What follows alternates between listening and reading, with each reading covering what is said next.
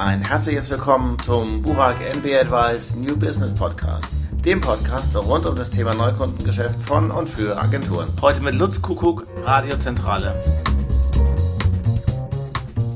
Warum werde ich in der Radiowerbung an einer Tour angeschrieben? Ist das richtig so? Muss das so sein? Weil mein Reflex ist es, dass ich ausschreibe. Und ich vermute mal, es geht nicht nur mir so. Da gebe ich Ihnen recht. Ich denke, dass die Lautstärke nicht entscheidend ist, um in der Radiowerbung Aufmerksamkeit zu erzielen. Früher sagte man, wenn ich eigentlich nichts Inhaltliches mehr zu sagen habe, dann fange ich an zu singen und äh, singe den Slogan oder die ganzen Texte.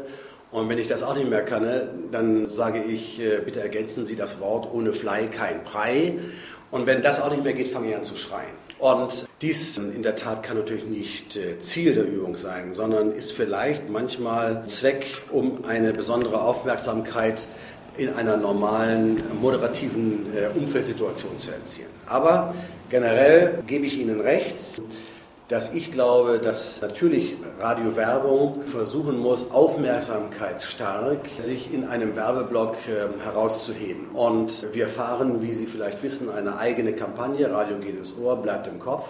Dort wird überhaupt nicht geschrien, sondern wir verzichten sogar auf jegliche Nebentöne, Nebengeräusche und stehen zum gesprochenen Wort und erleben einen hohen Response-Effekt und durchweg positiv, was diese Dinge angeht. Ich würde auch jedem Werbetreibenden empfehlen, äh, sehr kritisch zu prüfen, ob ich denn die Stimme besonders lautstark erheben muss, um mit meiner Produktbotschaft durchzukommen. Wenn das jetzt Unternehmen tun, sehen Sie da durchaus eine Optimierungsmöglichkeit? Also locker in 95 Prozent der Fälle. Okay. Vielleicht ist das auch eher ein subjektiver Eindruck, den wir, sag ich mal, mit als mit der Werbung äh, häufiger in Kontakt stehenden, auch schon aus Berufsgründen in Kontakt stehenden, sensibler aufnehmen, als es der Durchschnittsmensch tut. Allerdings wird Radio ganz häufig aktional eingesetzt und das hat dann manchmal in der Wahrnehmung und auch in der Beurteilung des Verantwortlichen vielleicht so ein Stückchen Jahrmarktcharakter und das wäre es eigentlich schade. Es ist eigentlich viel zu kurz gesprungen.